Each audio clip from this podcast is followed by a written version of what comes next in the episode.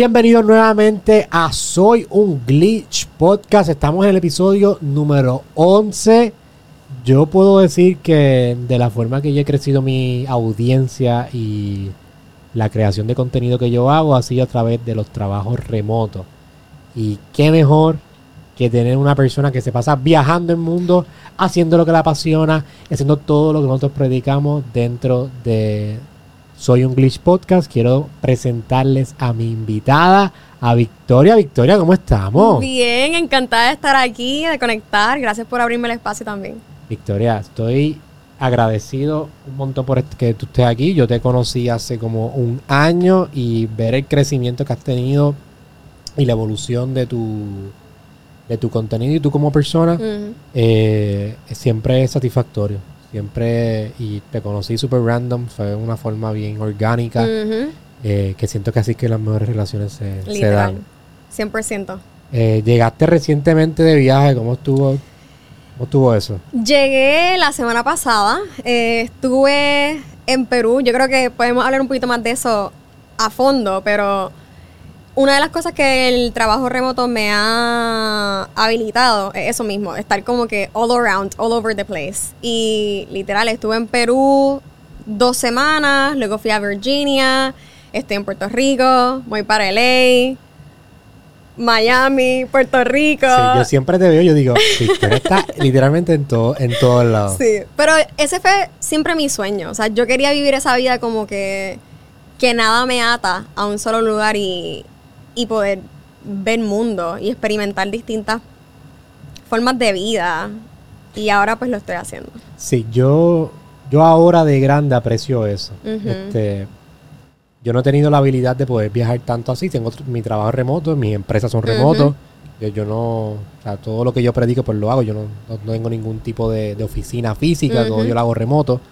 Eh, pero nunca he tenido la oportunidad de viajar así y- Claro. y, experimentar culturas diferentes. Primero por mi responsabilidad, porque soy papá. Y y este, pues ahora mismo en la etapa que está mi hija, no, no me tengo la flexibilidad de eso, pero eventualmente sí. Yo quiero dedicarme a no tener, yo no quiero tener una casa, un lugar como que un hub. Quiero como que ser, que mi mundo sea mi casa y yo poder Me encanta. moverme en diferentes lugares. Sí. ¿Cómo es esa experiencia? ¿Cómo es eso de experimentar culturas diferentes todos los meses? Porque cuando uno está aquí en la rutina, pues uno se acostumbra, en este caso donde estamos en Puerto. Rico. ¿Cómo es esa experiencia y qué le has sacado a eso? Sí. Yo creo que yo soy quien soy hoy, hoy día por todas esas experiencias que yo he vivido y a lo que he estado expuesta. Yo siempre he pensado que, o, o por lo menos yo digo que cuando uno vive en Puerto Rico, por lo menos estoy hablando desde mi perspectiva, yo viví aquí hasta los 17 y yo pienso que era una burbuja. Y no es hasta que tú te mudas eh, a otra parte del mundo, en mi caso yo me mudé a Nueva York, que tú te expones a tantas y tantas culturas. O sea, en Nueva York, tú eres. Eh, it's a melting pot. Conoces a todas. Yo conocí gente de Asia. Yo tenía una amiga de Hawái, eh, Singapur. La otra era de España. La otra era de Brasil. Entonces, yo no hubiera conocido a todo ese tipo de personas si estuviera en Puerto Rico. Esa es la realidad. Y esas relaciones que yo formé en esos años de college, que, yo estuve allá durante mi bachillerato y ya luego trabajando full time, todas esas conexiones yo pienso que llevaron mi carrera a otro nivel súper rápido. Yo no tuve que trabajar, no quiero decir que no tuve que trabajar mucho, me, me, me corrijo. No, yo pienso que hubiera tenido que trabajar más en Puerto Rico para llegar a donde estoy, versus lo que hice que fue I went straight to the source. O sea, yo me fui de Puerto Rico a Nueva York y en Nueva York es que se mueve todo lo de las comunicaciones. Entonces, dentro de todo, yo sí estaba era parte de unas conversaciones más adelantadas y pude adelantarme a todos los movimientos que ahora estamos viendo, quizás en, en Puerto Rico o en Latinoamérica. Sí, ese, esa tendencia que en Puerto Rico mayormente pasa, donde las cosas llegan 5 o 6 años después, cuando, en mi caso en tecnología, cuando yo visito California o visito hubs tecnológicos, uno puede tener un, un edge aquí en Puerto Claro. Rico cuando uno ve ese ti- tipo Mm, de, 100%. de- de desarrollo. Y ha cambiado, porque ahora con las redes sociales y con el internet, yo sí he visto que los trends llegan a Puerto Rico más rápido. O sea, mencionas que antes se tardaba 5 o 6 años, ahora yo digo que meses, un año, maybe, pero meses realmente. Y es porque, porque estás siguiendo, you're Sí. following the right people. Sí, Así sí. que si ya tú sabes dónde meterte, qué ver, en qué online conversations to be in, Sí, eso, eso no tan solo en Puerto Rico, sino el- en, en el mundo, la globalización que está proveyendo el Internet claro. en cuestión de trabajo, en cuestión de las culturas también. Eh, algo que de aquí a las próximas décadas lo vamos a seguir viendo creciendo y vamos a ver el impacto que va a tener en nosotros como seres humanos y como nuestra filosofía de vida, porque vamos a tener diferentes puntos de vista. 100%. Eh, quiero hablar contigo. A mí siempre me gusta empezar con una pregunta del research que yo hago. Siempre digo lo mismo. El research que yo hago, este, hay siempre algo que sobresale. Y algo que sobresalió conmigo de, de ti es tu trayectoria en sí de... Viniste de La Salle, viniste de Bayamón, o sea, colegio común y corriente. Yo también me crié en un colegio común y corriente, eso por eso me, me puedo identificar bastante. Pero eh, en, el- en uno de los podcasts que hiciste con Jason, Charlotte Jason, hablaste de que esa introspección que tú tuviste cuando fuiste a lugares como Vice, como Bloomberg, New York Times, que encontrabas a otras personas que habían venido de Harvard y de Mm. lugares más prestigiosos, como quien dice. Pero tú viniste de la Salle y tuviste esa introspección de que mi historia también es bonita, yo lo que he hecho también está, o sea, mayormente nosotros como nos comparamos y pensamos que somos menos por alguna, por alguna razón. Pero encontraste que tu historia también es bonita, encontraste tu nicho en- dentro de lo que tú haces. 100%. ¿Cómo, ¿Cómo tuviste, cómo fue esa introspección? ¿Cómo llegaste a eso? ¿Qué elementos tuviste que considerar para poder llegar a ese awakening? Ujú. Yo pienso que siempre que nosotros salimos de nuestra zona de confort, ya sea venir de Mayagüez al área metro, porque eso también puede ser... Eso fue lo que me pasó a mí. Claro, es, no, no Sí. tienes que ir de Puerto Rico a Nueva York para tener Sí. esta introspección. Cuando tú sales de tu zona de confort, tú estás de momento inseguro o desconfiado, pues porque obviamente eres distinto. Pero yo creo que la vida misma te va enseñando que ser distinto no es malo, que al contrario, ese puede ser tu edge. Entonces, yo en estos espacios era la más joven, era la única latina, eh, la única boricua. Entonces yo dije, ok, yo puedo ver esto de dos maneras. O esto es un eh, algo negativo, que nadie está diciendo que es negativo, lo estoy diciendo yo misma. O esto es mi edge, esto es por lo que yo voy a sobresalir. Y así fue que yo lo vi. Y ahí yo empecé a utilizar las redes sociales como una manera de yo diferenciarme de las otras personas, no tan solo dentro de la compañía en la que yo estaba en el momento, que era Vice y Bloomberg, sino que en el mundo de, de Nueva York, de las comunicaciones. Yo siempre fui esta periodista que no estaba pensando en el medio tradicional, sino que siempre estaba pensando en la audiencia. Entonces la audiencia y el futuro de la audiencia ya no están en televisión, en periódico, en estos medios tradicionales que habíamos conocido, sino que están en social media. Y la única manera en que yo pude darme cuenta de eso era que yo veía, te voy a dar un ejemplo bien, bien, bien sencillo. En las protestas de aquí de Puerto Rico del 2019, yo hice un pitch a mi editor en Vice y yo le dije, mira, esto está pasando en Puerto Rico, esto va a ser una historia bien grande, tenemos que prestarle atención, déjame escribir acerca de esto. Yo no era nada de reportera en Vice, yo empecé siendo social mu- multimedia producer, o sea que yo estaba en el departamento de redes sociales dentro de lo que es Vice News Digital. Eh, pero no era que ellos me habían contratado como escritora o como reportera como tal, sino que sí yo tenía el acceso a estas otras personas para que si yo vi, veía una oportunidad, yo, I would pitch myself. So yo fui a donde esta persona y le dije, mira, esto está pasando en Puerto Rico, creo que tienes que prestar atención y déjame escribir la historia porque no hay nadie aquí mejor que yo. Yo soy boricua, yo tengo el contexto, yo tengo el historical background, political background, etc. Y él me dijo que no. Él me dijo como que no, es que esto, o sea, como que no, let's give it some time, como que esto todavía no es una historia. Y yo dije, este, por no decir otra cosa, y dije, Sí, está bien, sí. no te preocupes, relax.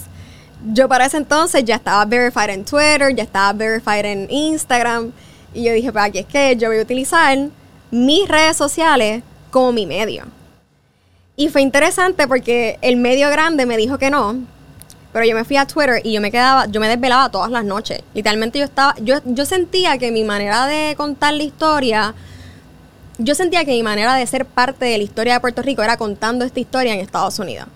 Porque ahí era que me había tocado estar y, y pues aunque yo quería estar aquí protestando, metí en las protestas con la gente, yo dije, mi rol es otro en, en esta historia. Yo, yo siempre he visto las cosas como que what's gonna be the story, porque obviamente yo soy Sí, periodista. sí. Y tú sabes que también se hace patria desde afuera, yo dije, dentro de mí. Y yo me quedaba hasta las 3, 4 de la mañana hasta que los últimos protestas, protestantes se fueran. Y yo reportaba todo lo que yo veía en Twitter. Todo, todo, todo, todo, todo. Y yo fui la primera periodista que hizo un Twitter thread de This is how Puerto Ricans are protesting. Y yo hice un thread de todas las maneras en los que nosotros estábamos protestando. Con yoga, con el perreo combativo, con las motoras, con los paddleboards y No los ha habido- kayaks, no- todo. En tu research no ha habido otra protesta en el mundo que hayan combatido con baile, como el perreo combativo. Sea, algo tan. Yo, es que yo encuentro es que eso es, literal. eso es algo tan. Es tan único. boricua. Sí. Es tan boricua. Y si yo no fuera una periodista boricua, yo no hubiera sabido eso. No hubiera sabido que eso era una historia. Yo hice ese Twitter thread. Se fue viral. Tan viral que Rachel Maddow le dio retweet. Alexand- la representante Alexandra Ocasio Cortés le dio retweet. MSNBC me invitó a su programa. Ahí es que está David Becknow. ¿Es No, él está en CBS. CBS, CBS, ok. MSNBC me invitó al programa. Y yo dentro de mí decía, qué gracioso. Como tú no me dejaste contar esta historia para tu medio. Y yo tuve que encontrar mi medio. Y ahora todos los medios quieren prestarme atención. Que de lo que pude encontrar tuyo no fue tu única experiencia así, también con lo de Bad Bunny. Que Bad Bunny trataste de invitarlos Sí. al, al segmento que hicieron Sí. y después de un año dijeron, "Mm, lo queremos y ya está muy tarde. Claro, Sí. claro. Y yo pienso que dentro de todo, todo pasa por una razón. Yo soy bien creyente de eso. De que lo que está para ti está para ti y nadie te lo quita. Así que a mí, yo siempre agradezco cuando no se me dan las cosas, porque cuando, si a mí me hubieran hecho, si me hubieran asignado esa historia en Vice, pues quizás, ok, una historia, gracias. Pero yo busqué otra manera de como quiera hacer ver la historia Sí, yo y me fue mejor. de lo que estudié tuyo, yo me pude Yo no, yo no creo en esto para nada. Las personas que me vayan a ver, yo siempre hablo mal de esto, pero ¿qué signo zodíaco tú eres? Yo soy Virgo. ¿Eres Virgo? Yo soy Virgo. Yo soy Leo. Pero tú eres bien. O sea, tú eres bastante extrovertida. Sí. Cuestión de tu historia Sí. y. Yo encontré un video tuyo hace ocho años de Ay. Miss Latina eh, coronada. Sí, sí, sí, sí. sí. Este, el punto que yo iba a ir con esto es que tú, tú has creado tus oportunidades. 100%. Este, no has esperado. Y yo también siento que, o sea, siento no, yo, yo, desde donde vengo, yo he tenido que crear mi, mi ambiente. O sea, yo no me crié en un lugar donde me dieron el camino. Mira, esto es lo que tienes que hacer para poder lograr las metas que tú quieres. Yo me creé mi camino y llegué a las metas que quería. No era Exacto. el camino, maybe the, the right way, pero lo There is hice. no right Ajá, there is no There right is no path. right path. Pero I made my path y ese path me ayudó a llegar al path que realmente me iba a llevar a- lo que quería lograr. Sí. Eh, ¿Cómo, o sea, de dónde nació eso? Porque yo he tratado de pinpoint en mi niñez. ¿Dónde fue que es- es- empezó ese spark? ¿Tú piensas que naciste con eso? ¿Piensas que hubo algún momento en tu vida que, Sí. que creó esa personalidad de Victoria? Es interesante porque esa ese mismo cuestionamiento yo me lo he hecho y mi podcast, el ADN, se basa en ese cues- cuestionamiento. ¿Were you born to be great? ¿Is this in your DNA? ¿O tú te forjaste? Y yo pienso que hay gente que se, hay gente que nace, hay gente que, que se hace. No creo que, que sea blanco o negro, creo que hay grises. Por lo menos en mi historia, yo siento que I'm gonna own it. Y yo siento que yo nací con eso. Yo, yo nací con esa hambre. Yo nací con ese ímpetu. Yo nací como que con esas ganas. Yo- no creo que haya nada que me haya dicho, no me dieron esto, so ahora yo voy a hacer esto por mí. No, yo desde chiquita yo era como que overachiever. Yo recuerdo que lo primero que yo... No es que yo soy competitiva, yo soy competitiva conmigo misma. O sea, yo siempre me exijo mucho a mí misma. Y desde chiquita, recuerdo así, como que lo primero que pasó, yo estaba en las Girl Scouts. Y en las Girl Scouts uno vende galletas todos los años. So, ok, yo quería ser la más que vendía. Sí, siempre, siempre Yo está- quería ser como que el número uno, top. Sí. so, ok, empecé vendiendo galletas en Girl Scouts. Así que pues ya esas cositas, después yo, ok, yo quiero ser la presidenta de mi clase. Y yo soy bien de que logré eso ya, next. Yo, yo también, soy presidente de mi clase también. Cuando yo logro algo, como que, ok, next, me pasó con Nueva York. Yo, en mi familia, nadie había estudiado afuera. En mi colegio no mucha gente se va a estudiar afuera. Creo que fuimos como cinco personas. Y yo visité Nueva York, me encantó. Algo en la ciudad me llamó. Yo dije, yo, I'm meant to be here. Yo tenía como 15 años, 14 maybe. Y yo dije, "Ah, de alguna manera u otra, I'm gonna make this happen. Yo no vengo de de una familia, tú sabes, mi familia es trabajadora. Mi- mis papás me dijeron, no hay manera de que tú estudies allá a menos de que te consigas una beca. Nosotros tenemos budget para la UPR, no tenemos budget para nada más que eso. Y yo conseguí una full, eh, full tuition para estudiar en Estados Unidos. Entonces yo creo que... Yo creo que cuando la vida no te da las cosas, tú estás forzado a buscarlas. Eso es o quedarte donde estás o actuar para mejorar. It's on you. Sí, sí. Yo pienso completamente igual en eso. Y mi personalidad, en todas las cosas que yo he podido lograr en mi vida, han sido por, por eso. Eh, porque yo he tenido que crear mis oportunidades, yo he tenido que buscármelas. Pero también, siendo devil's advocate aquí, Ujú. como una vara de doble filo. Porque, como estabas diciendo, tú quieres ser presidente y quieres como que todo es como que el top. Quiero ser la más que vende galletas. Pero, y lo que estamos hablando en el. Quiero ganar certámenes de belleza. Sí, quiero, ganar el premio quiero Ende. Ser, ser the top en, en, en todo lo que te en la categoría. Sí, en la categoría En la que, que- en la que está. Pero como estábamos hablando antes del podcast, tú no puedes ser el mejor en todo. 100%. Tú no puedes ser el mejor, como estamos hablando de, de editar, que tú, que, que tú estamos hablando de que editar los videos, que tú no es tu área, eso tú buscas a alguien que te, que te ayude. Claro. No, no, no podemos ser los mejores en todo. Sí. Este, y eso yo siento que a mí me ha costado mucho este Entenderlo. entenderlo. ¿Tú crees que también te ha afectado eso a ti? 100%. Yo, antes de sacar el ADN podcast, yo pensaba que lo tenía que hacer todo. Y eso me aguantaba mucho. Yo decía, Bianchi, yo tengo que aprender a editar, yo tengo que aprender a hacer reach out, PR, tengo que aprender a aprender a hacer entrevistas, no, porque ya yo sabía eso. Como que la gente se cree que esto es un show y ya, there's so much that goes behind it y it is a lot. Plus, cuando tú tienes un trabajo full time, cuando tú tienes una familia, una relación, amistades, tú quieres vivir, tú no, tú no- tampoco tú quieres que tu trabajo sea todo. Tú sí tienes muchas metas, pero también quieres tener un balance. A mí alguien me dijo algo que me, que me, se me quedó, se me quedó bien impregnado y es eso, que tú tienes que enfocarte en lo que tú eres bueno. Yo lo llamo the zone of genius. ¿Qué yo soy buena? ¿Qué se me, se me hace natural?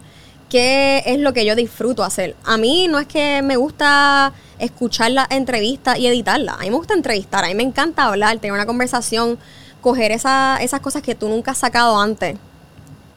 Y eso también lo aprendí a medida que yo entrevistaba a mi, a mis invitadas del podcast. Todas ellas tenían un common thread. Todas son mujeres exitosas en las industrias en las que están, en las categorías donde están. Por eso es que digo categoría. Y es que ellas o contrataban a personas que no fueran, que fueran excelentes en lo que ellas no eran excelentes. O le, o, contrataban o hacían esto con otra gente que tenía el mismo, la misma hambre. So, por ejemplo, ok, yo soy bien buena creativamente. Yo no necesariamente soy la mejor eh, en números. No se me da natural. Me interesan los números, pero no es como que yo voy a ser la business finance person de mi compañía. So, yo me voy a juntar con alguien que sea esa persona. Porque yo voy a estar en mi zone of genius. De lo contrario, tú estás como que poniéndote una energía y una carga que no, no, no te va. No es la carga que debes tener encima. Así que lo aprendí de otra gente que ya lo había hecho. En parte por eso es que hago el podcast, para aprender de otras personas que ya estaban al nivel que yo quería llegar. Todas las personas que yo entrevisto son personas que ya yo admiro. So yo les digo, ¿cómo tú llegaste ahí? Y me han dicho muchas cosas, pero una de las cosas que sí sobresalta es que ellos contrataban a otros o se juntaban con personas que tuvieran la fortaleza que ellos tenían como debilidad. Sí, eso yo lo aprendí eh, bastante bastante tarde en cuestión de mi carrera, pero desde que lo he hecho, tengo más tiempo para mí. Lo que cuando tú estás en tu genius y tu. No decir comfort zone, pero cuando estás en el lugar donde tú te sale natural, estás trabajando. Estás como que así, mm. estás como. Having sale natural, estás having fun, having fun, yet earning money, este, haciendo lo que te gusta, desarrollando tu carrera, desarrollándote personalmente. 100%. Eh, que si yo, qué sé yo, yo odio la parte administrativa, cuestión de contabilidad, llenar planillas, Suri. Sí, Yo odio eso. Yo odio eso. Yo, no, no se nota. Sí, yo tengo mi contable y entonces no tengo que preocuparme de eso. Antes yo tenía que estar pendiente que si las planillas, el día, todo, eso, todo ese revolú.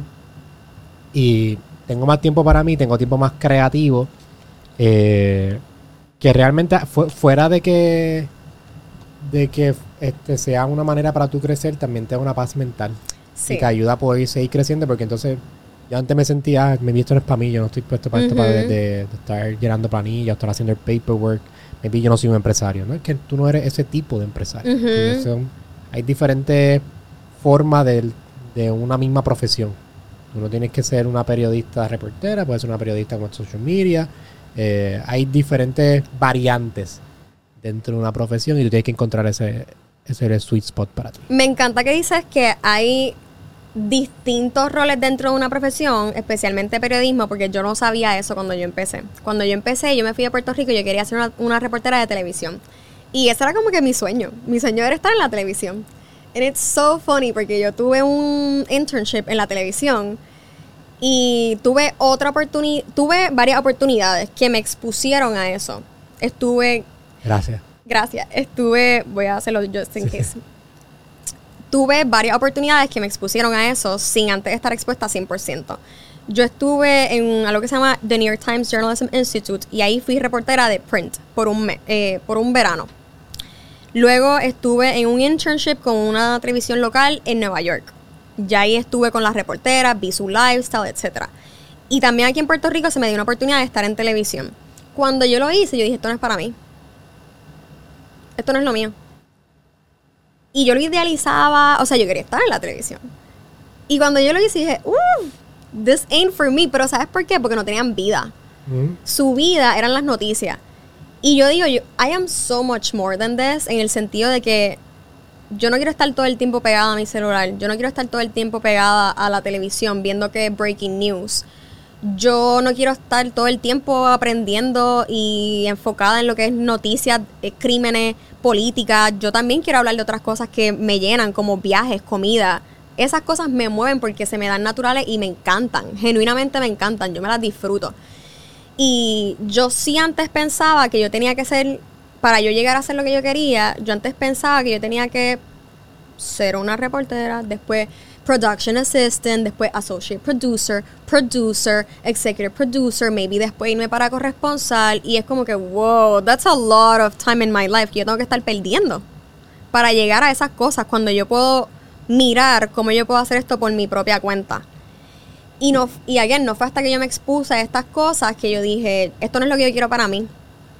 Esto, esto que se conoce como periodismo tradicional no, no es para mí, no, no es lo mío. Y se lo aplaudo a, la persona que lo, que lo haga, porque es un trabajo bastante demanding. Pero yo no quiero que mi vida completa sea el trabajo. Eso, eso fue a lo que I came to terms. ¿Verdad? Ya, creo que durante la pandemia, de hecho. Sí, eso a mí me pasó con ingeniería. Yo empecé a estudiar. Vos, yo no sabía esto. Yo estudié en Mayagüez ingeniería de software. Eh, pero yo sabía desde un principio que yo no quería trabajar para nadie. Mm. Y sabía también que para ser una compañía de software yo no necesito, por lo menos yo como empresario, yo no necesito tener un bachillerato de software. Yo conozco bastante eh, general y específico, porque también sé mi lenguaje, pero yo conozco lo suficiente para yo tener una empresa de software. So yo, este, rápido que, no rápido, pero como a los dos años, yo dije, nada, yo no, yo voy a enfocarme en lo que yo soy bueno, que es comunicándome, que es eh, mercadeando un producto, que es manejando, o sea, siendo una estrategia de negocio y teniendo una visión.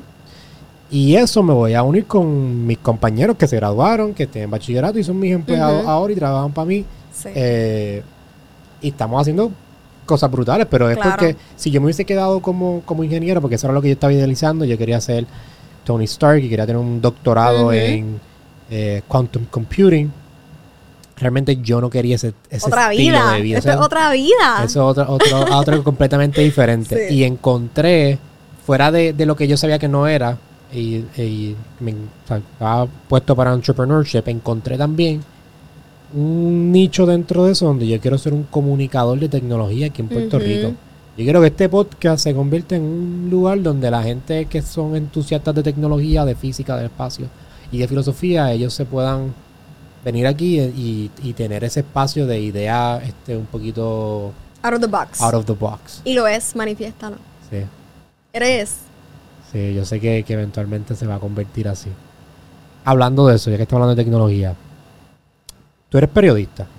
Yo normalmente cuando auspicio estos trabajos de auspicio no sé, sino que enseño a las personas de que es trabajar remoto, que esto es un estilo de vida literalmente. 100%. Esto no es como que la gente pensaba que esto es después de pandemia, pues ya se iba a acabar. Pero esto lleva haciendo hace muchos muchos años atrás se ha estado desarrollando y en pandemia fue como el acelerador 100%. para que las personas se adoptaran a este estilo de vida.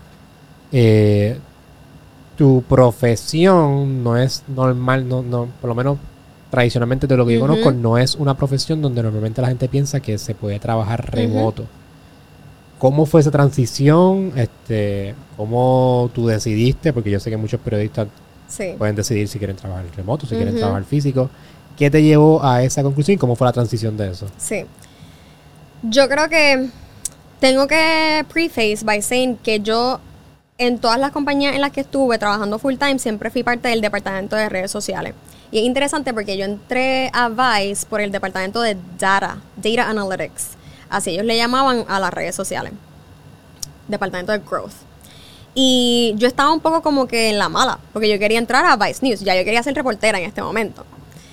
Y fue como un blessing in disguise cuando lo veo, when I look back at it, porque esa fue mi primer introducción a lo que es el periodismo. Y yo, aunque sí tuve la educación formal en periodismo tradicional, fue en los internships que yo realmente dije, ok, so el futuro de periodismo es las redes sociales. Y para ese momento no estaba TikTok, no estaba el auge de... Sí había Instagram, pero no era como que un mega auge como lo es ahora. Eh, y yo dije, bueno, déjame aprender un montón aquí. Ya luego, Bloomberg me contacta, ellos hacen un partnership con... Era Bloomberg con Twitter, el partnership, y ellos crean lo que ahora se le conoce como Quick Take. Y es la primera plataforma de noticias para millennials y Gen Z, todo en Twitter. So, mi primer trabajo out of college, yo estaba todavía en mi último año, fue eso. ¿Qué año fue esto? Esto fue. Yo soy bien mala con los años. No sé por qué me ponen en el spot. Yo creo que yo me gradué, ¿qué? ¿2014? No, 2014 fue mi high school. Creo que me gradué en 2018 entonces. ¿Cuántos años tú tienes, Victoria? ¿De- Yo 25? tengo. Acabo de cumplir 26. 26. Me estás poniendo en el Sí, spot ahí. Sarita. sí, sí, sí, sí. Pero sí, entonces, pues nada, so, mi mentalidad siempre fue bien, bien, bien de redes, bien digital, bien innovadora. Y después de ese trabajo en Bloomberg, Vice me, me contacta nuevamente para ya contratarme full time. Porque yo estuve con Vice un año, pero como intern. Y básicamente lo que yo pienso es que yo ahí me di cuenta que había muchas maneras de ser periodista. Y las redes sociales es una de ellas. Entonces, yo tuve una yo una vez cuando yo, yo sí tenía muchos mentores dentro de las compañías en las que estaba, yo siempre he identificado personas que yo quiero aprender y yo me hice bien no era amiga, porque no era mi amiga, bien bien bien cercana a la SVP de Digital Content en Vice. Ella su, su jefe literalmente era el CEO de Vice. Y ella era una, era una mujer negra, yo soy una mujer latina, so también teníamos ese bonding de que como que somos técnicamente lo que se le conoce como minoría, which is another conversation in and of itself, porque ya no somos la minoría. Y ella me dijo a mí, Victoria, tú eres excelente en las redes, porque tú no te enfocas en eso. Yo sé que tú quieres como que esto, es- tú quieres hacer esto y esto y esto aquí, pero yo siento que lo que necesita este sitio son redes y tú eres excelente en eso, se te da natural, eres buena porque no te enfocas en eso. Y ella fue la primera persona que realmente me abrió los ojos y me dijo, tú tienes que enfocar en esto porque esto es tu edge. Y ahí fue que yo dije, oh, ok. Y yo, yo creo que ahí fue mi mindset, ahí cambió mi mindset a un poquito más entrepreneur. Y yo dejé de ver las- las compañías como mi end be all, como que mi meta. Y yo las empecé a ver como escuela. Yo decía, ok, ¿qué yo puedo aprender de esta compañía? Mientras que en mi off time yo estoy creando mi propia empresa. Yo estoy creando mi propia compañía. Y yo, mientras estaba en estas compañías, yo trabajaba por al lado en muchas cosas. Yo siempre fui como que lo que se le conoce como influencer, yo lo llamo más como creador de contenido. A mí no me gusta decirme a mí misma influencer. Pero siempre en, yo tenía una audiencia, siempre, ah, en ese momento tenía como 11 mil seguidores, algo así. Pero de la gente que estaba trabajando conmigo, siempre era como que la más followers que tenía.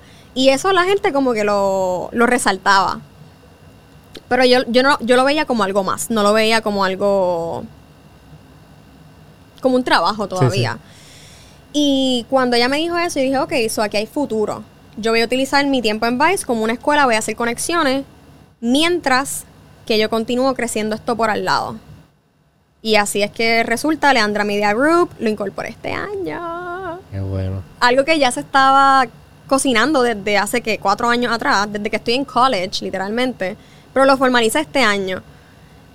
Y fue por eso, pues porque le vi posibilidad de generar dinero, de generar este estilo de vida, de generar eh, la realidad que no pensé que antes podía.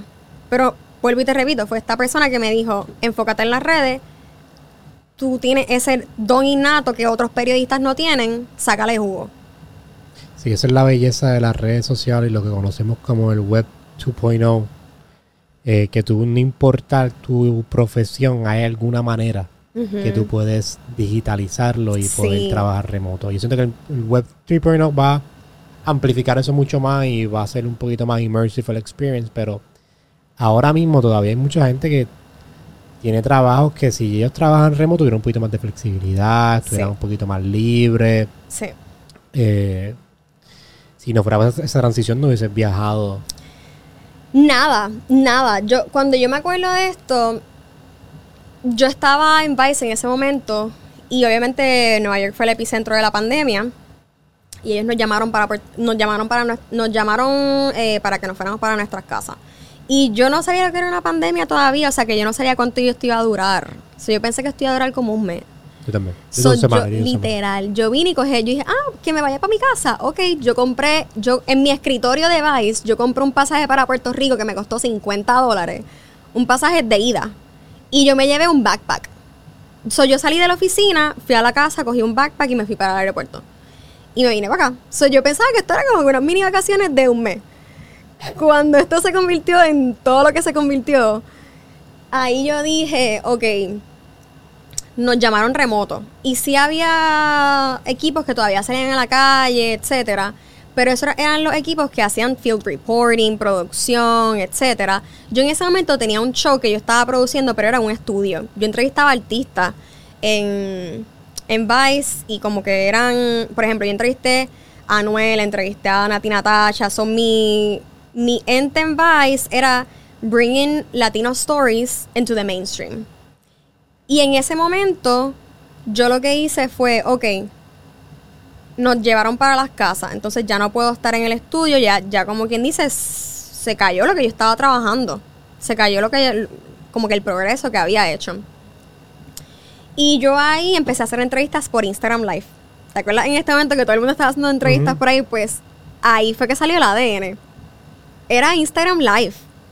Porque los relacionistas públicos de los artistas querían que yo siguiera entrevistándolos. Y decían, mira, nosotros no tenemos un estudio. Y va a ser bien piqui como con, con cómo las cosas se ven. So, ellos no querían que de momento nosotros hiciéramos un show que no fuera en el estudio.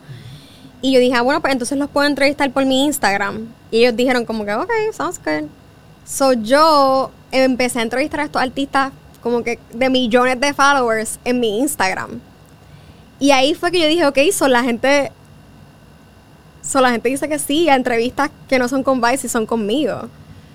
So, esas posibilidades yo las vi ya en pandemia, de que tú podías entrevistarles de tu casa, eh, que no tenías que estar en Nueva York para tener acceso a estas personas, que no tenías que tener un mega estudio. O sea, yo lo que tenía era mi teléfono y un ring light. Y a veces cuando empecé lo que tenía era el sol. So, yo trataba de que las entrevistas fueran por el día, porque si no era de noche y no me iba a ver. Sí, sí, sí. So, yo siento que eh, la pandemia realmente sí como que te dio ese ese hint de que esto es posible. Como que esto, esto que tú quieres es posible. Y ahí yo dije, ok, pues lo próximo que me voy a buscar es o, un- o, o full dedicarme a mi propia compañía de medios, que no tengo que, eh, que no tengo que reportarme a nadie, o con, eh, buscar un trabajo remoto. Y eso fue lo que hice. ¿Cuántos, ¿Cuántos países has viajado hasta ahora desde ese momento? Oh my God, De- no he hecho la cuenta, pero hace un año, no he hecho la cuenta, so esto es sin, solamente voy a contar el año pasado, o sea, este año que acaba de pasar, Costa Rica, Colombia, Brasil, Cuba, Perú. Y si quieres contar Puerto Rico, pero no cuento porque es mi casa, pero tú sabes, para la audiencia internacional. Sí, sí. Y en Estados Unidos, pues he viajado por un montón de ciudades. Miami, LA, eh, Yosemite, National Park, un montón de sitios. En verdad, el trabajo remoto, eso es lo que yo siempre le digo a la gente. A- aparte de que no tienes que reportarte a nadie, te da una libertad para salir, como quien dice, rat race. Ujú. De estar un 9 a 5 todo el Sí. De tener que levantarte por la mañana a una hora en específico. Sí, si tú trabajas por una compañía como quiera tienes que reportarte, Claro. pero cuando tú trabajas independiente te conviertes como un freelancer, eh, que eso es como que el goal que yo trato de promover con todo el mundo, que traten de ser trabajadores independientes, eh, te da una libertad que ningún trabajo, no importa Ujú. sea Google, Apple, las mejores compañías del Sí. mundo, no te van a dar. Sí. Yo sé de personas que trabajan en Google y me dicen como que esto fue lo peor que yo hice. No tengo vida, eh, gente que trabaja en Netflix, gente que trabaja en Facebook. Yo he ido a esas compañías, yo he ido a, esa, a, esos, a esas oficinas y las oficinas están brutales. O sea, tú dices, esto es un mundo. Aquí me dan desayuno, almuerzo, comida, pero eh, cena. De todo. Pero tú sabes por qué? Porque no quieren que te salgas de ahí. Claro. Y ellos, ellos te lo dan todo para que tú, tú no salgas de almuerzo, para que tú llegues temprano a desayunar, para que tú no te vayas a cenar con tus papás o, I mean, con tu familia. Ujú. Y yo dije, huh, so it's really... it's Ellos no van a gastar millones de dólares si no Literal. tienen un return on investment. Literal. Y yo creo que on a more personal level, una de las cosas que yo creo que no, nunca he dicho antes, pero yo cuando estaba en Nueva York, en ese momento que estaba trabajando full time, yo no era la persona más, más saludable físicamente. Yo estaba, eh, no me estaba alimentando bien, no estaba yendo al gimnasio, estaba estresada. O sea, Nueva York es el verdadero rat race, literalmente. Siempre hay alguien trabajando más, siempre hay alguien logrando más. Eso es bueno y es malo porque te, da ese, como que esas ganas de que tienes que meterle porque si no el otro te va a pasar. Eso me gustaba. Pero cuando, cuando te sales de ahí te das cuenta de que, wow, yo no estaba saludable, mentalmente y físicamente. Y no fue hasta que yo empecé a trabajar remoto que yo, obviamente para este momento, para este entonces, esto era una meta mía personal. Yo rebajé un montón. Y yo empecé a correr, yo empecé a correr medios maratones. Yo empecé como que a... Lo he visto también que lo has hecho. Lo he visto que, que me empecé a, a meter a la piscina como que después de correr, empecé a meditar y yo como que, wow, yo no hacía nada de esto en Nueva York. Yo estaba literalmente, me levantaba bien temprano, cogía el bus, caminaba de mi casa a la oficina, ponle que el bus eran, esto fue en el último trabajo, había trabajado hasta una hora y media eh, más lejos, pero lo último que hice fue como 20 minutos en bus, después 20 minutos caminando llegas, te tomas un café y empiezas a trabajar. Y cuando es la temporada de invierno, tú no ves el sol nunca. Tú te vas de noche y regresas a tu casa de noche.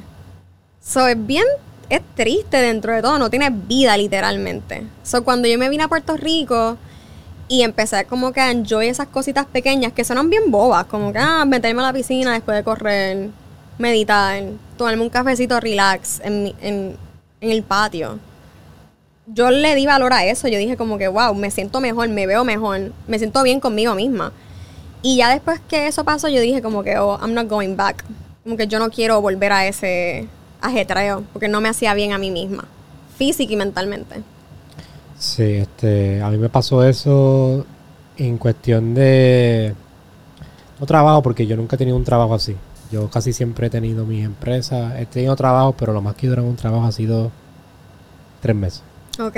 So, nunca he tenido un trabajo como que casi siempre eh, digo, fuck it, yo no puedo esto, yo voy a hacer algo para mí porque me, yo tengo un problema con seguir instrucciones. Mm. Yo no soy muy bueno como que siguiendo instrucciones impuestas de otras personas. Soy bueno como que yo dándome instrucciones y soy bastante como que consistente con eso. Pero como que alguien me... y Yo quería ir por Army antes. What? Yo quería ir por Army. hasta que mi abuela me dijo, yo ya. O sea, No. tú no, sabes, tú no sigues Sí. instrucciones. Tú no, Sí, uh, sí. tú no, No, No. iba a bregar. iba a trabajar. Y plus la comida, yo soy bien pico en mi comida. Sí, yo también. yo también. no- ni, ni iba a poder sobrevivir. Este, pero sí me pasó en la universidad que en la universidad tú estás viviendo, estudiando.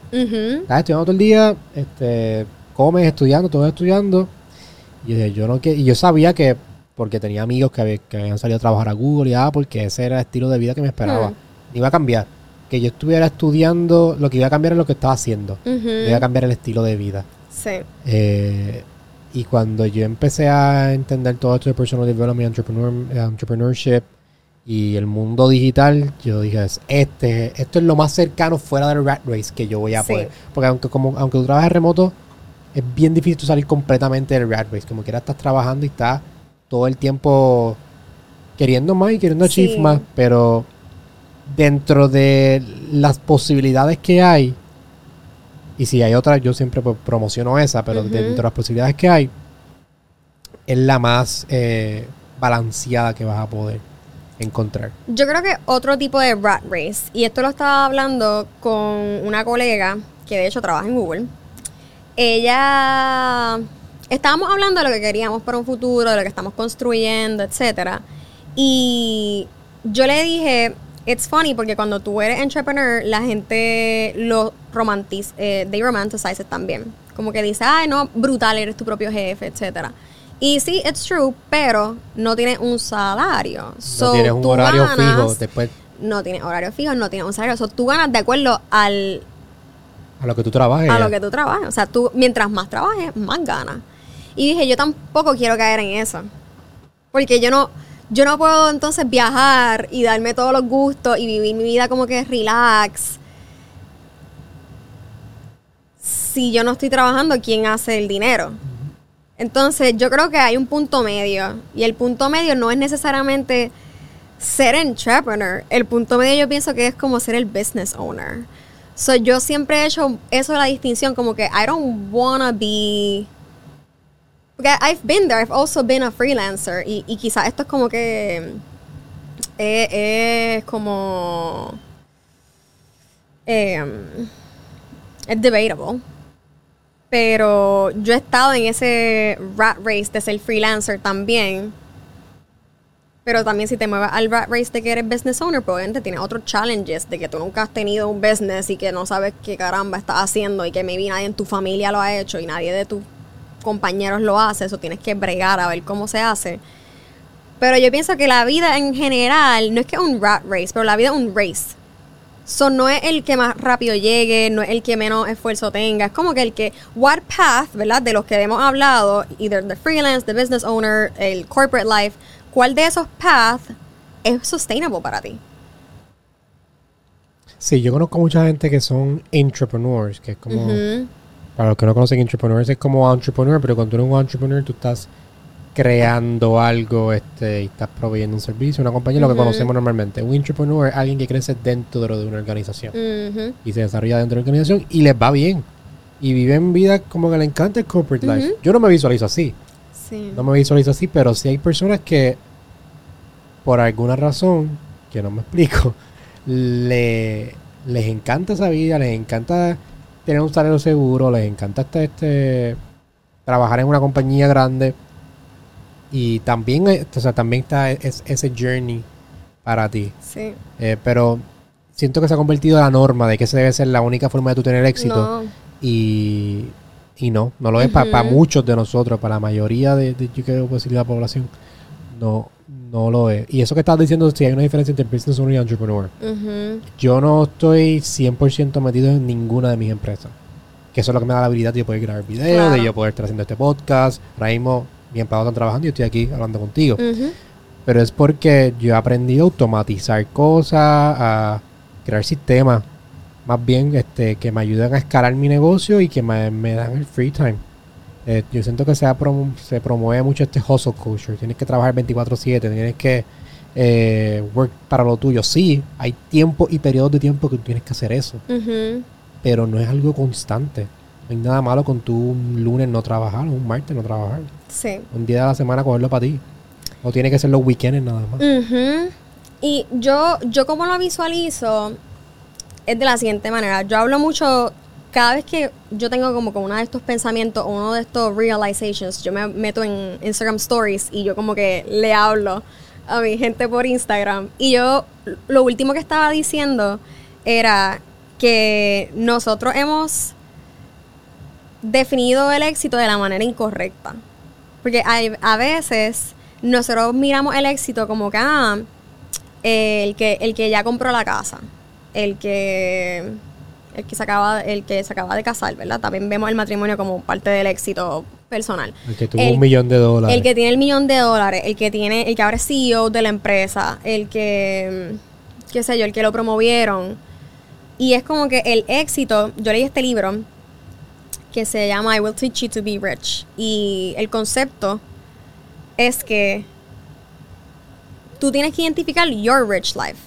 ¿Qué te hace sentir a ti rico? Maybe a ti lo que te gusta. A mí lo que me gusta es viajar. So, a mí lo que me gusta es viajar y ir para restaurantes. So, a mí me hace sentir rica eso. Olvídate de.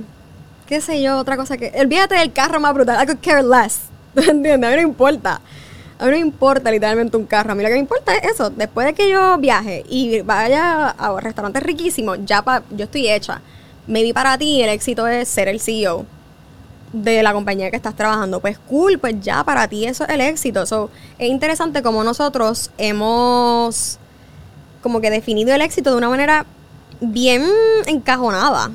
Y la realidad es que, again, busca el path que a ti te convenga, que, que sea sustainable y que te lleve a tu rich life. Porque tu rich life se ve distinta a la mía, and that's okay. Ahora mismo tú eres padre, o sea, tú tienes hijos. Tu rich life looks very different than mine. Te voy, a, te voy a contar mi rich life. ¿Entiendes? Mi rich life es yo, mi meta, cuando yo sé que yo, cuando yo puedo decir I made it, yo quiero estar viviendo en el campo, Uh, en una granja, con un montón de animales, Me con gusta. un montón de este, o sea, cosechas que tenga, Chile. que yo no tenga que ir al supermercado a comprar Ajá. o comprar huevo, comprar leche. Cuando yo sea sustentable dentro de mis cuerdas que tenga, tenga 100 cuerdas. Yo quiero comprar autuado, tengo una meta de comprar Me autuado. encanta. Eh, ese va a ser el momento que yo digo, I've made it. Ya. Este, yo no quiero, a mí no me interesa tampoco tener el carro más caro, a mí tampoco me interesa, eh, si yo tengo una mansión y nada, yo quiero tener mi casita humilde en el campo donde yo me pueda levantar por la mañana y contemplar las leyes del universo. Sí. Que, mi, un- que no tenga que preocuparme de dinero ni nada, que yo pueda just contemplate life y ask those deep questions. Y esto puede cambiar. O Sí. sea, por ejemplo, mi rich life de hace dos años era bien distinta a la de ahora. Y maybe cuando hagamos esta entrevista nuevamente en dos años, yo te voy a decir que mi rich life es, I don't know, be, I don't know, whatever my rich life is. Ujú. Yo siento que a medida que tú vas aprendiendo y a medida que te vas exponiendo a distintas cosas y que vas conociendo gente con distintas posibilidades, tú dices como que, ah, eso me gusta, esto no me gusta. Y yo creo que eso es lo lindo de, de, de trial and error, que tú estás literalmente probando lo que te gusta y lo que no te gusta. Y lo que te gusta lo añades a tu lista y lo que no te gusta, uh, ya por aquí no es. Sí, sí, la mía ha cambiado. Yo antes era súper pro capitalista. Yo era, o sea, no hay nada con capitalismo, pero me refiero a que yo quería. eh, y eh, yo creo que también por mi crianza, como yo no Mm. tuve cosas lujosas, yo aspiraba mucho a cosas lujosas. Pero siempre tuve amigos que tenían cosas lujosas. Y cuando empecé a ver su estilo de vida, eh, mm, this is not for me. Sí. Yo no. Este, y ahora que pues tengo un poquito más de estabilidad económica, que me paso en estos lugares, que puedo relacionarme con este tipo de personas, como quiera sigo pensando que this is not the life que, que yo realmente quería. Ese no era el éxito que yo quería. Sí. Este. hasta ahora pues lo, lo, lo he amoldeado a lo que te dije. Quiero tener la- el espacio de que no preocuparme por dinero y yo pueda tener eh, una calidad de vida buena para ask deep questions de la vida. Yo quiero que mi vida sea de eso. Yo creo que también esta, esta conversación la tuve con un financial advisor que vino al podcast. Y ella me dice que, que ella no está de acuerdo con que la gente diga que, la, que el dinero no compra la felicidad. Entonces, estábamos teniendo esta conversación y ella me dice, el dinero compra la libertad. Entonces, la libertad es la que te compra la felicidad. So, ¿por qué está mal decir que tú quieres dinero? Claro que quiero dinero. Si no quiero, si no, ¿cómo vas a tener la finca con todos los animales si no tienes dinero? O sea, no, las cosas no caen del cielo, a menos de que tengas una herencia. You know? Sí, o sea, not me though. so, obviamente, it's not yo siento que dentro de todo hay etapas en la vida. So, ahora, mismo- am- ahora mismo me parece que ambos estamos en esta etapa donde estamos generating, estamos creando generational wealth para que en un futuro podamos vivir estos rich life que queremos vivir. Como sea que se vean en, en tu caso. Y dentro de todo, sí uno, uno, uno tiene que ti- tiene que ser realista dentro de todo. Ok, sí quiero dinero porque necesito dinero para esto, esto, esto, esto y esto. Ya sea para el matrimonio no se necesita dinero. Para la, para la casa, para ser CEO, no, maybe no se necesita dinero, pero you do need to dress a certain way para ser CEO, ¿no? Pues ahí tiene unos expenses. Eh, para todo. Entonces, yo creo que tienes que buscar una manera de cómo crear dinero haciendo lo que te gusta y lo que te hace, lo que te sale natural. Sí, pero yo creo siento que el problema de las personas es que y Alan Watts, un filósofo, ¿sé quién es Alan Watts? Alan Watts habla mucho de que nosotros el dinero es importante por la sociedad que vivimos, porque el dinero realmente cuando tú lo tú lo break down a sus fundamentos es algo que no existe, no es real, algo que la gente imprime y le da valor de acuerdo a lo que el mercado está en ese momento. Pero el dinero es el medium que existe Claro. para eso. Y yo, yo siento que nosotros estamos en una simulación, esa es mi, mi teoría. Eh, pero dentro de la simulación que vivimos, el medium es el dinero, por ende, tenemos que aprender a manejar dinero. Tenemos que aprender a, a- cómo generar dinero, a cómo mantenerlo, cómo multiplicarlo. Sí. Pero mucha gente, y pasa que confunden el que, ah, ok, yo quiero mucho dinero, yo quiero mucho dinero, mucho dinero, pero ¿para qué? Mm. No, definen que quieren hacer mucho dinero, pero no definen por qué quieren dinero. No definen ese, propósito. ese propósito y ese rich life que para qué, cuál, cuál va a ser el propósito para eso. Porque conozco, o sea, hay miles de personas, millones de personas que hacen mucho dinero y no están felices. Porque se han enfocado en solamente hacer dinero, exacto, y Ujú. se compran un carro, ah, est- esto es lo que me hace feliz el carro. Y después quieren el otro carro. Y después quieren, exacto, está- sigue en el rat race. No importa el dinero que tenga, la gente piensa, ah, no, yo voy a hacer un millón de pesos y voy a salir del rat race. Cuando No. tenés un millón quieres dos. Exacto. Después quieres diez. Después quieres 10. Y sigue en ese rat race y sigue constantemente. Y pasa mucho en las redes sociales que se predica eso, se predica. Sí, Ujú. tienen que ser millonarios. No, tienes que salir primero mentalmente del rat race. Sí. Y luego que yo quiero estas cosas, quiero lograr estas cosas. ¿Qué yo tengo que hacer? ¿Cuánto dinero tengo que lograr? ¿Cuánto tiempo me va a tomar? Entonces como que step back, este, trace back tu, tu journey para poder lograr eso. Sí. Pero es el medium, no es como que lo, el dinero, no tienes que hacer mucho dinero, tienes que ver qué tú quieres lograr y cuánto dinero necesitas para Sí. poder lograr eso. Yo soy. Yo quizás no hablo tanto de finanzas en, en mis redes, pero sí hablo de empoderamiento femenino. Y una de las cosas que yo creo que empodera a la mujer es el dinero, obviamente. Y sí soy bien fanática de cómo las mujeres pueden hablar de dinero más abiertamente y más. Porque yo siento que los hombres hablan de dinero súper fácil. Como que para ellos esto es una conversación over beers. Pero para la mujer es como que un tema casi que ni se toca. Y esto es verdad, no lo había No visto. se toca. Es verdad. Yo estado- yo tengo muchos amigos, yo, yo tengo un hermano mayor, entonces mm, me crié como que con, con Ajá. hombres. Sí, sí. Y en las conversaciones que he estado con hombres, usualmente ellos hablan, ah, no, hice usted inversión y ahora voy a hacer esto, entonces mira cómo está el market. ta, ta, ta". Y las mujeres, lo que hablamos de otra cosa, usualmente, usualmente. Entonces yo siempre como que trato de cambiar la conversación, ah, mira, ¿qué estás haciendo? Como que, ¿qué negocio estás haciendo? Etcétera, etcétera. Y es interesante porque yo pienso que cuando uno habla de todas estas cosas que quiere tener, la finca, los viajes, los restaurantes nice, antes de tú llegar a eso, tú tienes que estar safe en otras partes. O sea, no es que tú vas a coger dinero, o por lo menos con mi filosofía, no es que yo voy a ganar dinero y lo voy a gastar en eso sin antes Sí, tener assets que te produzcan dinero. Ujú. Sí, full. Sin antes yo haber hecho estas otras cosas que me van a dar una felicidad long term. So, mientras que maybe la cartera cara para alguien es felicidad hoy, instantánea, va a depreciar de valor en unos cuantos años. Meanwhile, si tú inviertes por aquí y por allá, haces esta movida, esta movida, y después con lo que te sobra te compras la cartera, you're safer for the future. So, yo siento también que dentro de todo, esto de remote life me ha dado esa posibilidad de yo setearme bastante como bien financieramente long term versus ahora. Sí, sí. Yo pienso que si me ganó la loto el Powerball, que se lo llevaron ayer, se llevaron 600 millones, Sí. yo invertiría el 50% de eso o el 40%. Yo, sí. yo puedo vivir felizmente ganándome 20 mil dólares mensuales, que, que algo me genere 20 mil dólares mensuales. Y luego yo entonces yo digo, ok, pues déjame que yo quiero lograr.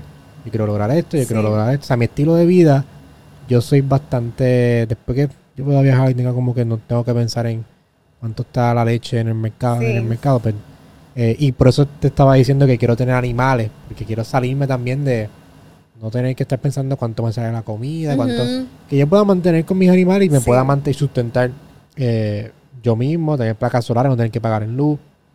Como que yo trato de que, o sea, mi meta es poder ser lo más sustentable posible y generar dinero de eso y poder este poder vivir este de, de mis assets como Ujú. tal. Eh, que esa es la única manera de salir del rat race, literalmente. Pero me gusta que estamos teniendo estas conversaciones súper jóvenes. Sí. Porque yo siento que lo único que ha lo único que ha potenciado tener estas conversaciones son las redes y los, med- los medios digitales. Si no, nosotros no pudiéramos... O sea, ¿cómo tú te, te sabrías de Web3 estando en Puerto Rico si no estás en California, entiendes? Ujú. ¿Por qué? Porque estás metido en estas conversaciones todo en redes. So, dentro de todo es como que I'm happy that we're having this conversation. Sí, Fue eso. como ese realization. Eso, ¿qué? Eso, este, eso va a ser responsabilidad ahora de los nuevos periodistas, de cómo la comunicación y la información se está moviendo. Sí. O sea, es tan importante cómo afecta la cultura y el desarrollo Sí. económico. La gente piensa, no, que este, eso es solamente como que poner pausa. O sea, No. el impacto que tiene eso en la sociedad Mm, a corto plazo y a largo plazo. eh, o sea, el journalism y el periodismo y los comunicadores en sí tienen una responsabilidad grande ahora porque no están solamente afectando su sector local o su estado o nationwide, están afectando el mundo entero el mundo. con la información que están proveyendo. 100%. Yo, yo recibo un montón de jóvenes que quieren ser periodistas. O sea, recibo un montón de DMs e emails incluso de jóvenes aspiring journalists que quieren, que quieren entrar en el mundo de las comunicaciones y pues ven mi path y dicen cómo lograste esto o lo otro, cómo, cómo llego al internship, cómo utilizaste las redes. Porque muchas de las oportunidades que yo he tenido han sido gracias a las redes. Mis últimos tres, los últimos dos trabajos yo no he aplicado. Yo no he aplicado a ningún trabajo que yo he tenido. Todo ha sido a través de redes sociales. Literalmente. Ese es el poder de las redes. Yo utilizo las redes como mi resumen. If you take something from this, es eso. Y muchos de ellos me preguntan y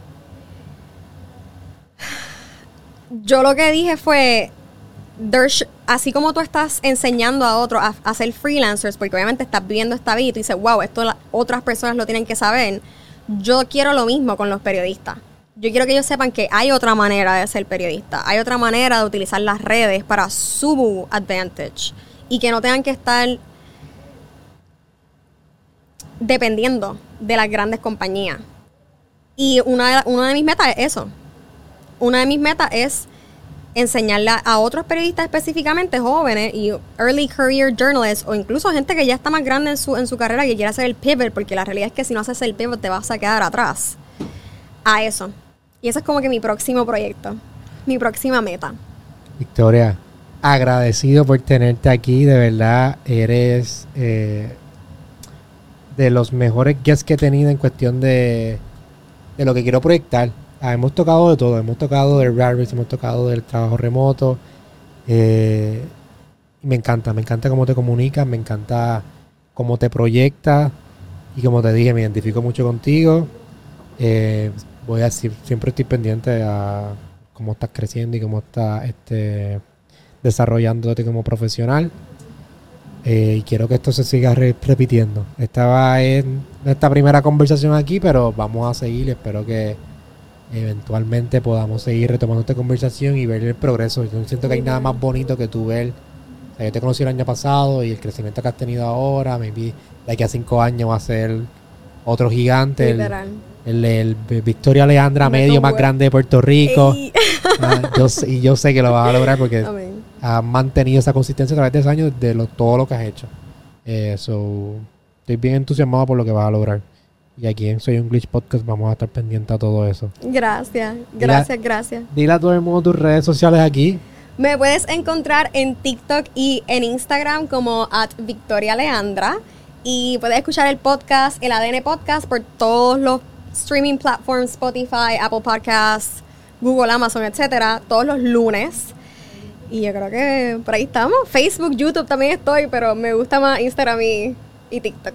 A mí me consiguen en todas las redes sociales como The Joshua Castro. No se olviden de suscribirse a este canal. Vayan a darle follow y cariñito a Victoria en sus redes sociales. Y no se olviden de escuchar el ADN Podcast. Nos vemos la próxima semana. Que tengan un buenos días, unas buenas tardes y unas buenas noches. Cuídense. Bye.